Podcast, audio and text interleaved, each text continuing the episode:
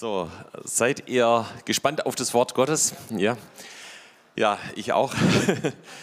Die Kraft des Wortes Gottes ist das Thema hier von heute Nachmittag.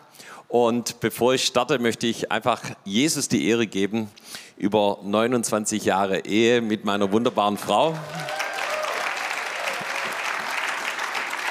Ja, vor 29 Jahren, vielleicht 100 Meter von hier, hat Jobs Bittner uns getraut und ähm, Eins ist, glaube ich, immer noch gleich geblieben, unsere großen braunen Augen. Ja. Aber Jesus hat so viel getan. Ich bin hier, Jobs und Charlotte der Gemeinde, so dankbar, wie sie uns begleitet haben. Und äh, hey, es ist so ein Segen in dieser Zeit, äh, verheiratet zu sein, Familie zu haben und in den Maßstäben Gottes zu leben. Danke, Jesus. Okay, yes. Lass uns Jesus einen Applaus dafür geben.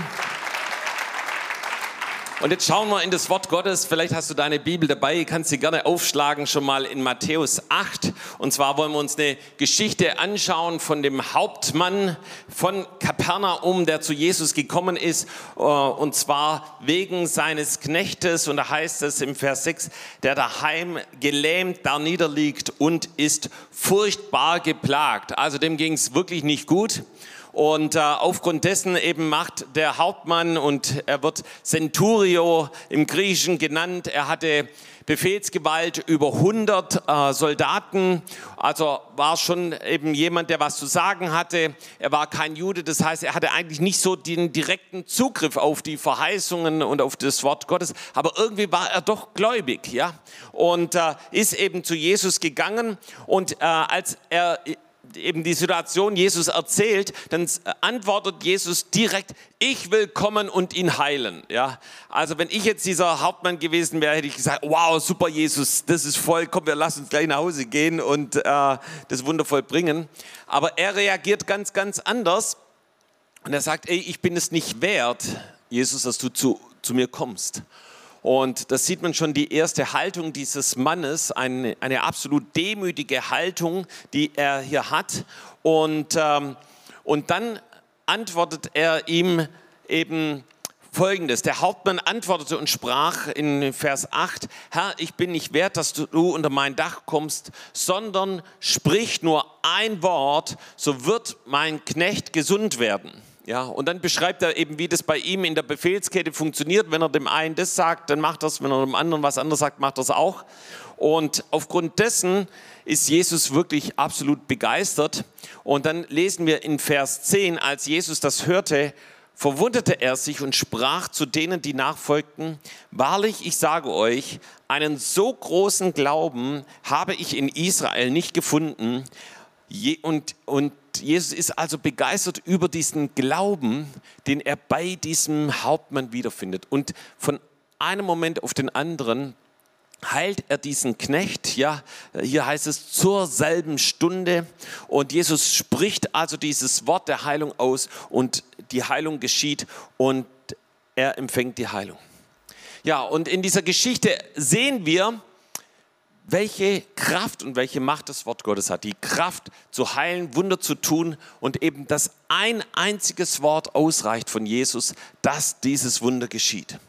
Und äh, ja, also wir wussten, dass dieser Mann von Autorität eben das Wort Gottes kannte. Er wusste, dass Jesus die Autorität hat, ein Wort zu sprechen und das reicht aus, dass Jesus nicht erst zu ihm nach Hause kommen muss, sondern es ausreicht, was, wenn er eben ein Wort ausspricht, dass das Wunder vollbracht wird.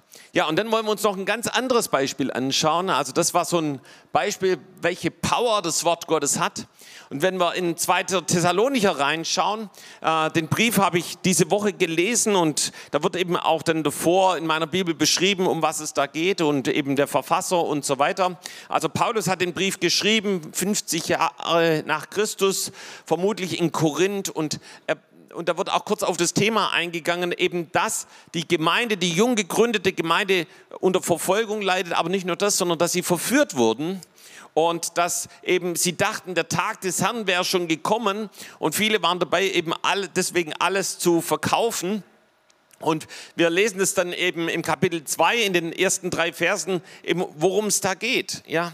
Und da schreibt Paulus zum Beispiel im Vers 2, lasst euch nicht so schnell in eurem Verständnis erschüttern oder gar in Schrecken jagen, weder durch einen Geist noch durch ein Wort noch durch einen angeblich von uns stammenden Brief, als wäre der Tag des Christus schon da. Lasst euch von niemand in irgendeiner Weise verführen.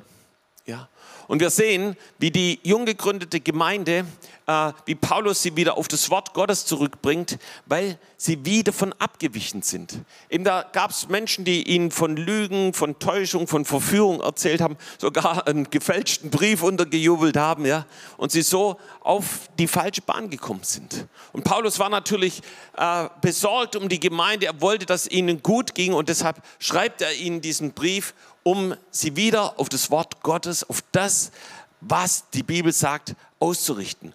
Und ich glaube, dass wir auch in einer Zeit leben, wo viel Täuschung, viel Dinge geschrieben werden, gesagt werden. Und, äh, die, aber es ist so wichtig, dass wir uns orientieren.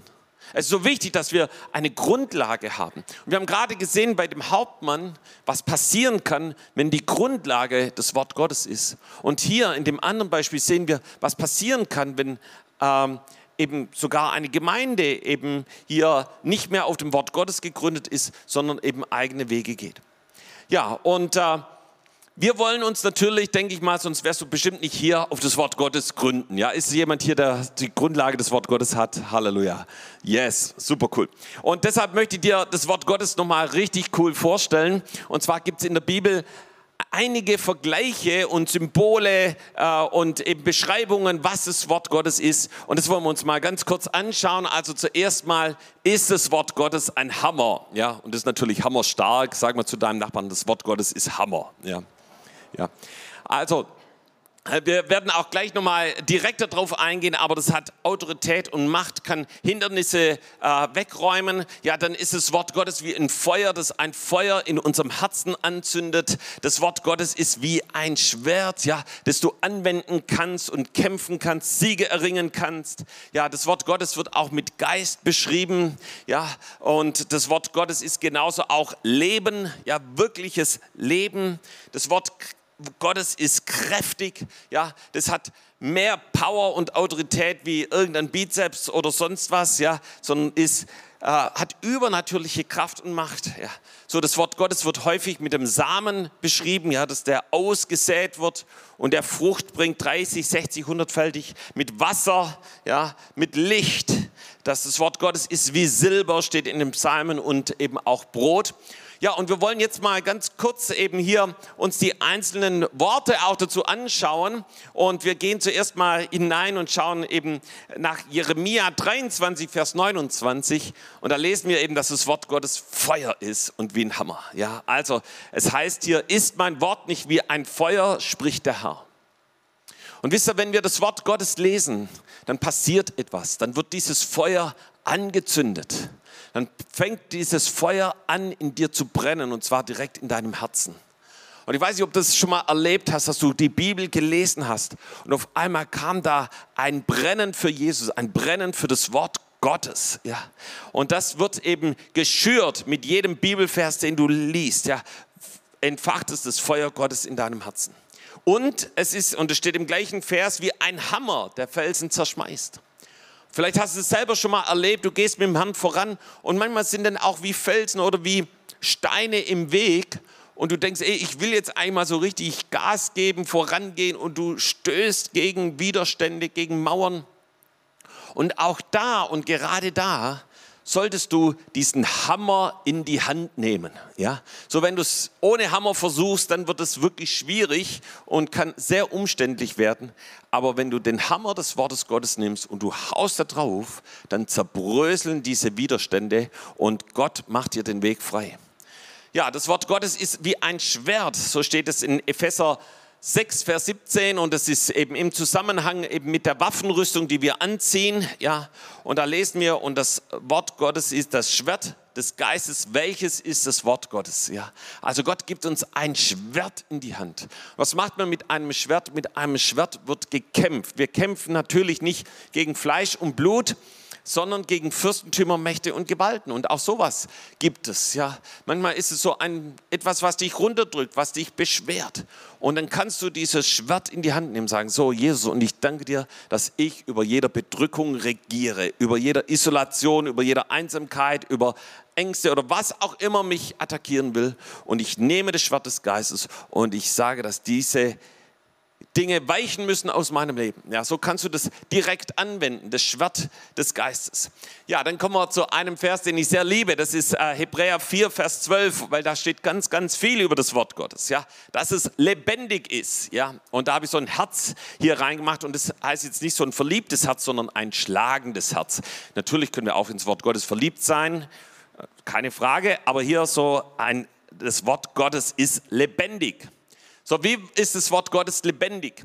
Das Wort Gottes wird dann lebendig, wenn du anfängst, das Wort Gottes zu lesen. Wenn es aber nur als Buch bei dir irgendwie im Regal steht, dann ist es nicht lebendig, ja, sondern dann ist es einfach ein Buch im Regal. Aber wenn du es aus deinem Regal rausnimmst und vielleicht sogar entstaubst oder wie auch immer es bei dir aussieht und du fängst an, es zu lesen, ja, dann wird das Wort Gottes lebendig. Ja, es ist lebendig in deinem Mund. Und es ist kräftig, es hat richtige Kraft. So, wir haben das gesehen bei dem Hauptmann, äh, als Jesus das Wort der Heilung ausspricht, ist der Mann geheilt. Und es ist schärfer als jedes zweischneidige Schwert und dringt durch, bis es scheidet äh, Seele und Geist und Mark und Bein.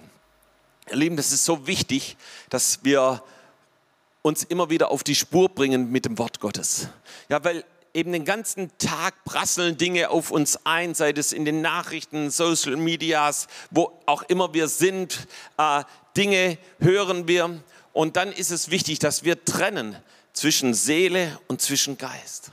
Und das passiert da, wo wir unseren Fokus wieder auf das Wort Gottes richten und sagen, Jesus, wir danken dir, dass dein Wort uns und so geht es hier weiter, unsere Gedanken ausrichtet. Ja, ist ein Richter der Gedanken und Sinne des Herzens und es gibt uns den Fokus auf Jesus und auf das, was Gott vorhat. Ja, dann kommen wir zum nächsten. Das ist äh, der Same. Ja, das Gleichnis aber bedeutet, der Same ist das Wort Gottes und einige kennen vielleicht das Gleichnis vom vierfältigen Ackerboden. Ja, dass dieser Same ausgesät wird und ja, hoffentlich fällt er auf guten Boden, weil da bringt er 30, 60 und 100-fältig Frucht. Aber nicht nur da steht es mit dem Samen, sondern auch in 1. Petrus 1, 23.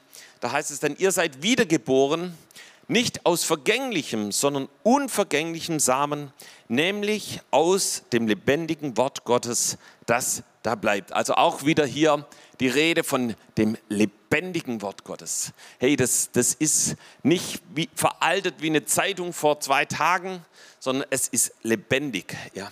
Und die, es hat so viel Kraft, ja, dass wir, wenn wir das Wort Gottes in uns aufnehmen, dass wir von neuem geboren werden.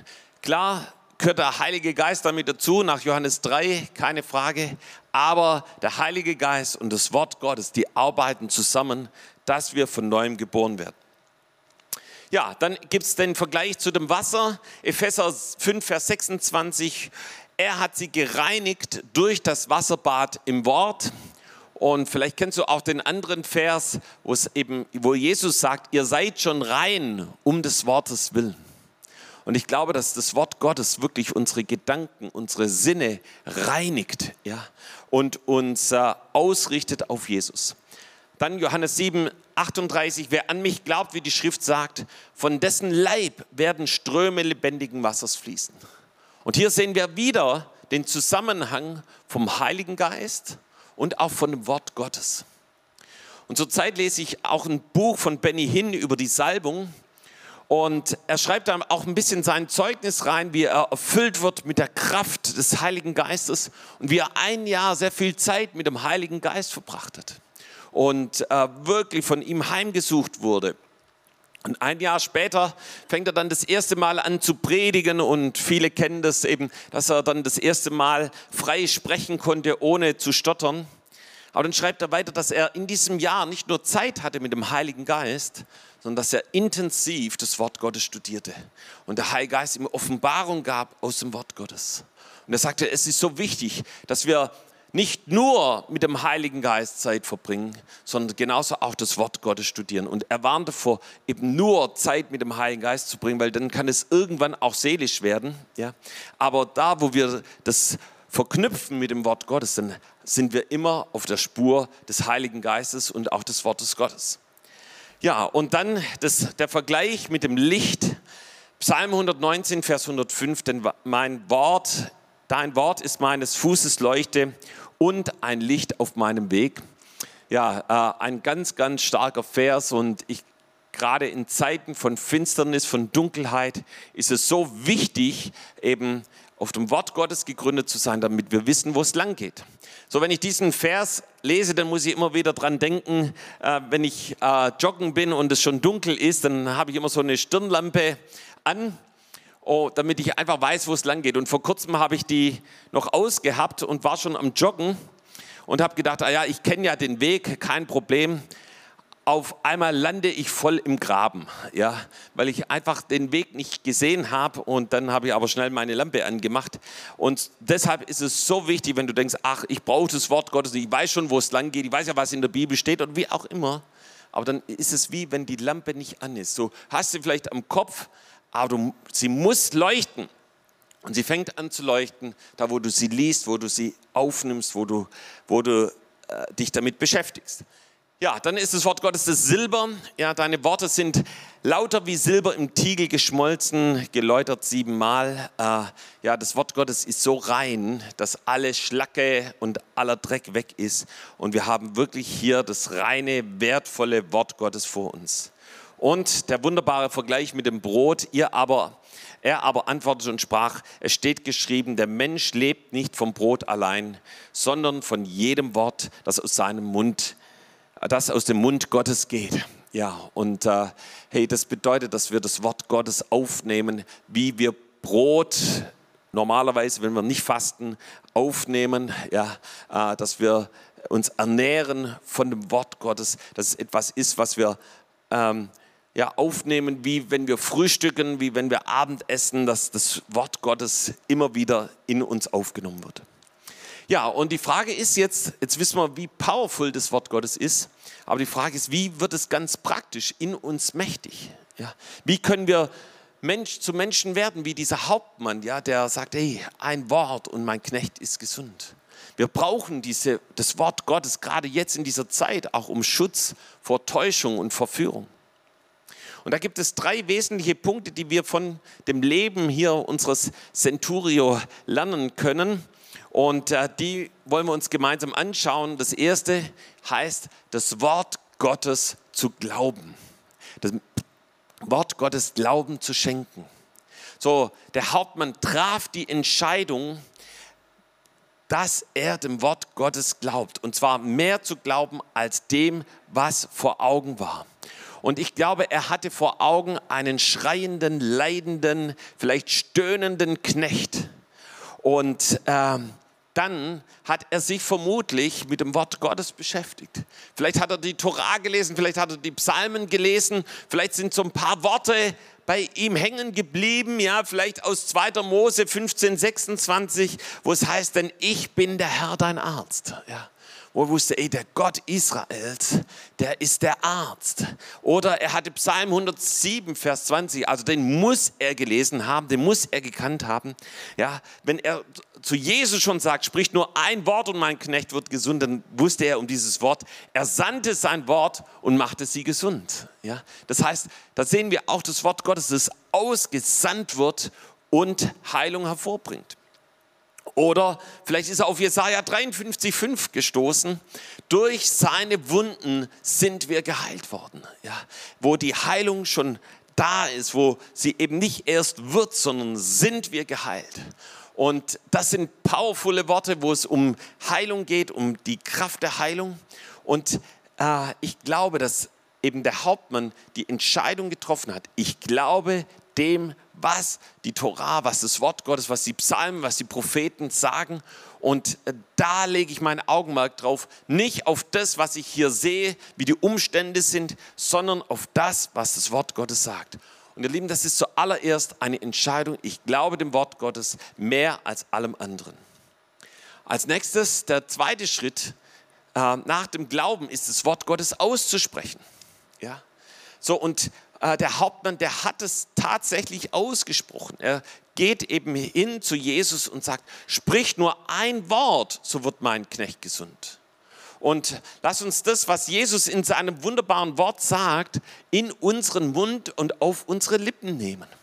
Ja, dass, unsere, dass unser Mund nicht von dem voll ist, was wir irgendwo recherchiert haben oder was wir gehört haben, sondern dass unser Mund voll ist von dem, was das Wort Gottes sagt, von seinen Verheißungen. Und äh, ich, ich glaube, Gott will richtig unseren Mund füllen mit seinem Wort. Was wäre, wenn wir morgens unseren Tag starten mit dem Wort Gottes? Ich weiß nicht, vielleicht machst du das schon, aber ich empfehle es dir. So, wir haben innerhalb der Gemeinde eine Psalmen-Challenge freigesetzt. Ja? Und es ist ganz einfach, das kann jeder machen, dass wir die Psalmen entweder in einer Woche komplett durchlesen oder in einem Monat. Und da gibt es eine bestimmte Aufteilung, wie das auch schon orthodoxe Juden machen. Und, und so äh, äh, lesen wir die Psalmen. Und ich mache das selber. Ich gebe es zu, ich habe mich entschieden, das in einem Monat zu machen.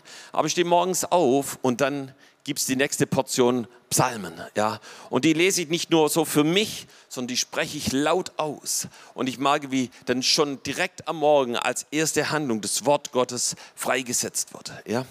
Und äh, ja, und das ist so wichtig, dass das Wort Gottes wird da lebendig, wo wir es in den Mund nehmen.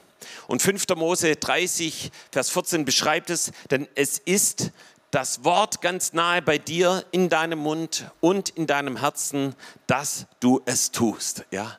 Also es soll uns ganz nahe sein, das Wort Gottes. Äh, es soll in unserem Mund sein. Wir sollen es aussprechen. Es soll lebendig sein in unserem Mund. Ja, und dann kommen wir zu dem dritten Schritt, was eben auch der Hauptmann tut. Er setzt das Wort Gottes direkt um. Ja?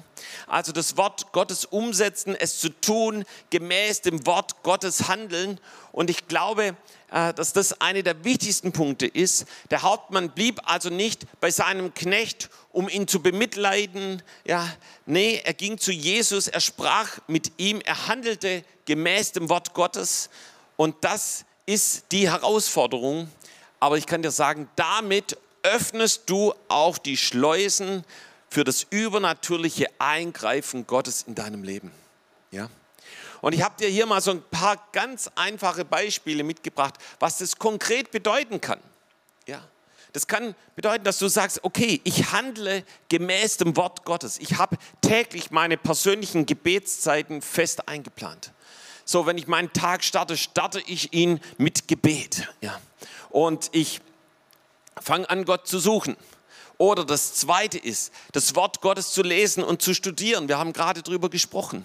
Ja, dass du dich festmachst, okay, es soll kein Tag vergehen, wo ich nicht in dem Wort Gottes lese, wo ich nicht anfange, mich damit zu beschäftigen, das Wort Gottes auszusprechen, es zu studieren, wo ich erwarte, dass der Heilige Geist mir Offenbarung gibt, dass der Heilige Geist kommt und es lebendig wird, es ein Feuer, ein Brennen in meinem Herzen anzündet, ja, es äh, eine Wirkung in meinem Leben hat.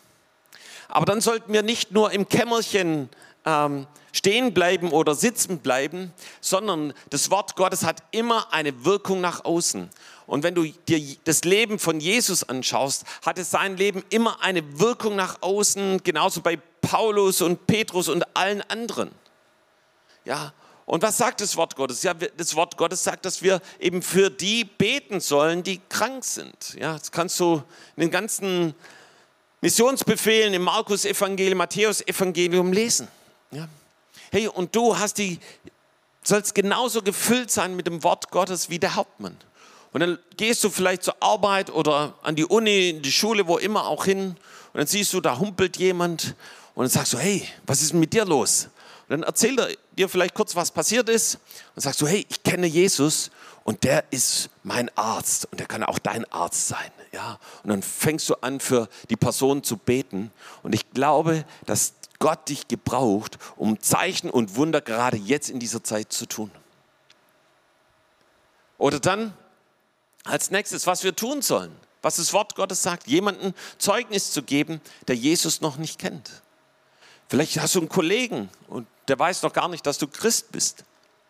Dann erzähl ihm doch das. Du, hey, was hast du am Wochenende gemacht? Ja, das und das. Und dann sagst du, ja, ich war im Gottesdienst. Ja. Und ich bin Jesus begegnet. Und er lebt, er hat mein Leben verändert. Ja, und ich glaube, dass es so wichtig ist, dass wir gerade jetzt in dieser Zeit Zeuge sind. Ja. So, wir hatten von einer dramatischen Geschichte in dieser Woche gehört, wo eben jemand sich umbringen wollte und glücklicherweise war jemand aus unserer Gemeinde in der Nähe und hat den jungen Mann von den Gleisen gerettet und hat ihm direkt das Evangelium verkündigt. Ja. Und ihr Lieben, das war ein Zeitpunkt Gottes und er sagte, wow, sowas habe ich noch nie gehört. Und ihr Lieben, ich glaube, es ist die Zeit, wo wir rausgehen, wo wir Zeugnis geben, wo wir von dem erzählen, was Jesus in unserem Leben tut. Hey, das ist die beste Botschaft. Amen. Ja? Sag mal zu deinem Nachbarn, du hast die beste Botschaft. Und sagst zu dem anderen Nachbarn, du hast das beste Zeugnis. Ja. Hey, und dieses geben wir weiter. Ja, das Wort Gottes hat eine Auswirkung nach außen. Amen. Ja. Und lass uns das nicht für uns behalten. Ey, da ist gerade jetzt in dieser Corona-Zeit sind so viele Menschen fragend auf der Suche, wissen nicht mehr weiter. Und ey, lass uns hingehen, lass uns Licht sein, lass uns leuchten, lass uns das aussprechen, was Jesus tut. Und als nächstes, ja, geh auf das zu, worüber Gott zu dir gesprochen hat. Und ich glaube, hier sitzen viele, die das Reden Gottes hören, die Stimme Gottes hören. Vielleicht hat Gott über deine Berufung gesprochen. Vielleicht hat Gott über das gesprochen, wo er dich gebrauchen will. Vielleicht hat Gott darüber gesprochen, dass du in einen bestimmten Dienst in der Gemeinde gehen sollst. Ich weiß nicht was. Aber dann geh drauf zu. Warte nicht, bis das zu dir kommt oder dir in den Schoß fällt, sondern dann frag Jesus, was ist der nächste Schritt? Wie kann ich los? Wie kann ich das Wort Gottes umsetzen? Lasst uns nicht dabei stehen bleiben, dass wir es ausbeten und dass wir uns dafür entscheiden, sondern lasst uns diesen dritten Schritt tun und das Wort Gottes umsetzen. Und ihr Lieben, dann gibt es halt oft diese Situationen, wo du sagst, Guido, das geht nicht. Guido, das ist unmöglich. Da gibt es Situationen, das, das kann ich nicht. Ja? Und dann sagst du, yes, genau eine solche Situation, auf die habe ich gewartet. Weißt du warum? Weil dann brauchst du Gott. Ja, dann brauchst du, der, der Hauptmann konnte seinen Knecht nicht heilen. Ja, Jesus konnte ihn heilen. Aber deshalb ist er zu Jesus gegangen, hat es umgesetzt und dann ist das Wunder passiert. Und ihr Lieben, lasst uns auf das zugehen, was menschlich gesehen nicht möglich ist. Und ich glaube, Gott wird es möglich machen. Amen. So, Jesus und sein Reich gemäß Matthäus 6, Vers 33 an erste Stelle setzen. Auch darüber spricht das Wort Gottes. Lass uns das praktisch umsetzen. Ordne deine Prioritäten so, dass Jesus die Nummer eins ist. Ja, wir schauen auf 29 Jahre Ehe zurück und ich kann euch sagen, das war ein Punkt, den wir gelebt haben bis heute und auch weiterhin leben, dass Jesus die Nummer eins ist. Und äh, das ist ein Schlüssel für eine gesunde Ehe, für ein gesundes Leben, wo immer du gerade stehst. So, und die Frage ist, hey, wie, wie kommen wir dahin? Wie kommen wir in diese Vollmacht des Glaubens, Vollmacht des Wortes Gottes? Und da müssen wir uns anschauen, was die Bibel, wie die Bibel unser geistliches Leben beschreibt. Und wir sehen da ein, eine wunderbare Beschreibung im Jesaja 58, 11. Wie sieht es im geistlichen Garten deines Lebens aus? Ja? So wird er beschrieben, der Herr wird dich ohne Unterlass leiten. Also er wird nicht aufhören, dich zu führen und zu leiten. Und zwar eben gerade durch sein Wort. Ja, und deine Seele in der Dürre sättigen. Das heißt, auch wenn es Momente gibt, wo eben das ein bisschen trocken aussieht, ja, ist Gott da und sättigt dich. Ja, du wirst keinen Mangel haben. Und deine Gebeine stärken, ja, dass es dir rundum, auch deinem Körper gut geht. Und du wirst sein wie ein wohlbewässerter Garten und wie eine Wasserquelle, denen, äh, deren Wasser niemals versiegen wird. Ja, das ist eine Beschreibung von einem gesunden geistlichen Leben. Ja, und äh, wenn du so ein, wenn dein geistlicher Garten so aussieht, ja, hey, dann säst du das Wort Gottes da rein und es fängt an aufzugehen, zu blühen und 30 und 60 und 100-fältig Frucht zu bringen, ja. Du denkst an den unvergänglichen Samen des Wortes Gottes, ja, und das sieht richtig cool aus. Ja, und, äh, aber die Frage ist, wie sieht es in unserem geistlichen Garten aus? Ist, lebst du in so einem blühenden Garten? Oder ist dein geistliches Leben irgendwie wie verwildert, ja?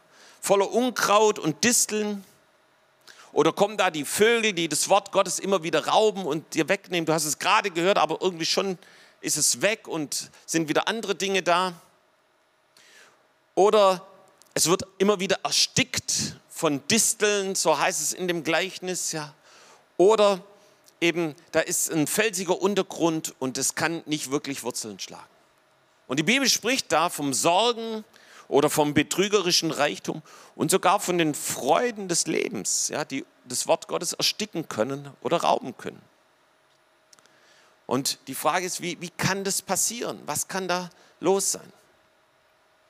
Und, äh, und wir lesen in Römer 12, Vers 2, wie so etwas passieren kann.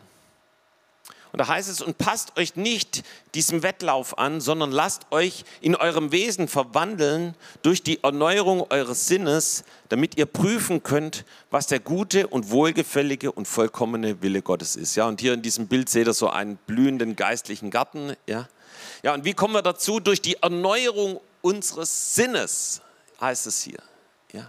So, was sind unsere Sinne? Das, unsere Sinne, das hat natürlich mit unserem Denken und mit unserem Handeln zu tun.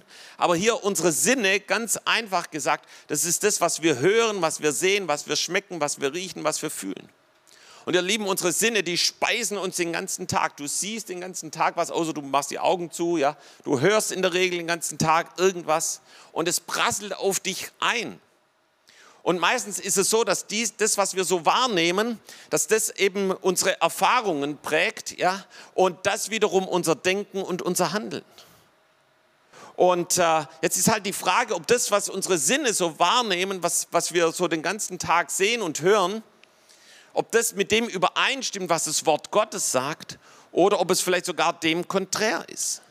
Ja, bei unserem Centurio war es eben wäre es eigentlich das menschlich Richtige gewesen, ja, den Knecht zu pflegen, irgendwie das Beste draus zu machen, ein Fläschchen drauf, ihn zu trösten und irgendwie äh, zu versuchen, ihn ein bisschen zu ermutigen.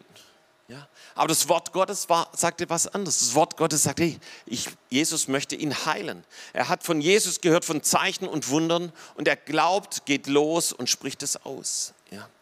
Und äh, ja, und die Frage ist, wie sieht unser geistlicher Garten aus? Wie sieht es aus? Ähm, und wir können da das Wort Gottes direkt anwenden. Ja? Und äh, zum Beispiel, wenn du in finanziellen Herausforderungen bist, da kannst du Philippa 4, Vers 19 aussprechen, verkündigen, glauben, ja, all eure Mangel will ich ausfüllen. Oder 2. Korinther 9, Vers 8, in allem alle Zeit volle Genüge haben. Hey, das sagt das Wort Gottes. Er möchte dich versorgen, ja, über die Maßen, nach dem Reichtum seiner Herrlichkeit. Wie sieht es aus bei Krankheit? 1. Petrus 2, 24. Durch seine Wunden seid ihr heil geworden. Ihr Lieben, ich hatte vor vielen Jahren mal Schmerzen an meiner Ferse. Und es hat nicht aufgehört. Jeden Morgen, wenn ich aufgestanden bin, hat sie mir wehgetan und wenn ich länger unterwegs war, genauso auch.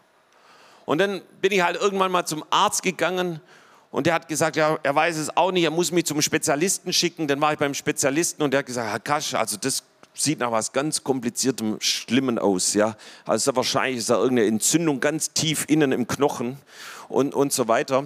Und ich sollte dann ins Krankenhaus. Und dann hatte ich innerlich ein ganz fettes Nein. Ja. Er hat einfach Nein, jetzt hörst du auf, Guido, jetzt gehst du nicht mehr. Und dann war ich im Gottesdienst hier und dann hatte jemand ein prophetisches Wort, heute ist jemand hier und hat Schmerzen an der Ferse und Jesus möchte ihn heilen. Und dann wusste ich, ich bin gemeint. Kam hier nach vorne, damals konnte man noch hier kräftig für Heilung beten, ja, ganz eng und dicht und so weiter. Ja. Und es wurde für mich gebetet. Und äh, von diesem Tag an hatte ich nie wieder Schmerzen in meiner Ferse. Jesus heilt, Jesus tut Wunder. Ja, lass uns Jesus einen Applaus geben. Durch seine Wunden sind wir heil geworden. Und Jesus, ich danke dir, dass du hier bist. Auch wenn hier einige Schmerzen haben an ihrer Ferse, ich danke, dass du jetzt das Wunder tust. Dass, wenn Schmerzen sind am Knie, ich danke dir, dass du das Knie jetzt heilst. Auch bei denen, die zu Hause hier zuschauen. Ich danke dir, dass du Rückenschmerzen wegnimmst, Genickschmerzen wegnimmst, Herr, dass du bist für all unsere Schmerzen gestorben und wir setzen das Wort der Heilung frei in dem Namen Jesu. Wenn es um deine Familie geht, ja, äh, Josua 24, Vers 15. Ich aber und mein Haus wollen dem Herrn dienen. Ja, hey, du kannst das Wort Gottes anwenden in deiner Schule und Studium, ja, dass du zehnmal schlauer bist. Bitte den Herrn um Weisheit. Daniel 1, Vers 20. Für deinen Beruf und für den Haushalt, für deine Ausbildung, wo immer du was zu tun hast. Ja, 1. Mose 3, 39, 2. Josef, dem alles gelang. Hey, der, der hatte gelingen, also bei Potiphar war, der hatte aber auch gelingen, als er im Knast war ich weiß nicht, was einem da gelingen kann, aber irgendwie heißt es in der Bibel so. Vielleicht gab es auf einmal richtig gutes Essen oder keine Ahnung. Äh, er hatte gelingen beim Pharao, überall wo er war. Und das möchte Gott dir auch geben, gelingen. Aber die Frage ist, wie sieht unser geistliches Leben aus? Und ihr Lieben, wenn, wir wohnen äh, in, in Gomaring, so in der Nähe äh, von den Feldern. Da brauchst du nur ein paar Schritte gehen, dann bist du direkt in den Feldern. Und da hat ein, ein Landwirt eben letztes Jahr Mais angebaut und dieser Mais, der wurde erst im Dezember abgeerntet und da war der schon richtig trocken und verdorrt, ja, weil er eben die Kerne ernten wollte. Der wollte den nicht häckseln, sondern dreschen, eben, dass er die, die Kerne ernten konnte. Und wir waren dann irgendwann happy, dass er es gemacht hat und dass man irgendwie wieder schauen konnte. Aber anschließend sah das riesige Feld aus wie eine Mondlandschaft. Ich habe mal so ein Bild mitgebracht, ja. Also wirklich schrecklich. Und das, das, das blieb dann so den ganzen Dezember, über Weihnachten, über Silvester. Und weil ich ja eben der, auf der Landwirtschaft groß geworden bin, ähm, wenn ich es auch nicht so mochte, aber ich bin da groß geworden, ja, dachte ich, hey, das kann doch nicht sein, der muss doch jetzt was mit dem Acker machen, der muss das pflügen. Ja? Und ganz wichtig, dass das noch am besten vor dem Winter geschieht. Und dann sah es eben auch noch so schrecklich aus. Und äh, ja, und wir müssen fragen, wie, wie sieht unser geistlicher Acker aus? Ist es dieser fruchtbare, blühende Garten oder ist es mehr so hier ein abgeerntetes Feld? Und die, die nächste Frage ist eben, wie können wir dieses Feld bearbeiten? Ja? Und in Hosea 10, Vers 12 steht, pflügt einen Neubruch, denn es ist Zeit, den Herrn zu suchen. Und Gott sagt, wir sollen pflügen. Und das Pflügen ist es, unser Gebet, ist unser tägliches Gebet, wo wir den Flug in die Hand nehmen und Furche für Furche ziehen und eben den Boden wieder fruchtbar machen und für eine neue Ernte vorbereiten, für eine gewaltige Ernte. Und es ist nicht nur eine finanzielle Ernte, es ist eine Ernte an Menschen, an der Kraft Gottes, an Zeichen und Wundern. Aber die Frage ist, die ich dir stellen möchte, wie sieht dein Pflug aus? Wie sieht dein Gebetsleben aus? Ist dein Gebetsleben verrostet wie so ein alter Pflug? Ja, hier siehst du so einen Pflug, der schon lange nicht mehr im Einsatz war. Ja, verrostet. Ja, die, ähm, das hat sich, der Rost hat sich angesetzt. Und so sieht das Gebetsleben von einigen aus, die nicht wirklich Gott suchen und sagen, ja, ich möchte die Kraft des Wortes Gottes in meinem Leben kennenlernen. Aber dann sage ich dir ein Geheimnis. Wenn du diesen rostigen Flug nimmst und du fängst an zu beten, du fängst an Furcht zu ziehen, du machst diesen Neubruch, ja, einen Neustart. Innerhalb von kürzester Zeit werden die einzelnen Flugschare wieder glänzen, so wie beim nächsten Bild, ja. Und ich kann mich erinnern, wie meine Eltern früher einen Vierschar-Drehpflug hatten. Und manchmal bin ich zu diesem Flug gegangen und ich habe diese Flugscharen angefasst. Und ich war immer wieder erstaunt, wie glatt es ist. Wie glatt es ist. Ohne Rost, ohne nichts. Einfach nur wie poliert. Ich weiß nicht, ob du schon mal was poliert hast. Wenn du was polierst, das ist wirklich glatt. Und so sollte unser Gebetsleben aussehen, von einem glatten Pflug, der sich tief eingräbt. Ja. Und ich kann dir sagen, auch wenn dein Gebetsleben verrostet ist, du brauchst nur anfangen und nach kürzester Zeit glänzen diese Flugscharen wieder. Und dein das, was aussieht wie eine Mondlandschaft, sieht auf einmal wieder aus wie ein fruchtbarer Garten. Ja. Und preis dem Herrn, der Bauer bei uns in der Nähe hat jetzt auch gepflügt und das, der Acker sieht gut aus. Ja. Ähm, aber Gott möchte uns neu ins Gebet führen. Gott möchte, dass wir ihn suchen im Gebet mit dem Wort Gottes und dass wir das Wort Gottes aussprechen, mit dem Wort Gottes leben. Und ihr Lieben, die Frucht ist ein Segen, die Frucht ist die über, das übernatürliche Eingreifen Gottes, die Fülle Gottes, ist neue Freude am Wort Gottes und an Jesus. Und du wirst sehen, wie er dich gebraucht und wie Wunder durch dein Leben geschehen. Amen. Halleluja. Komm, lass uns gemeinsam aufstehen, wollen noch eine Zeit des Gebets haben.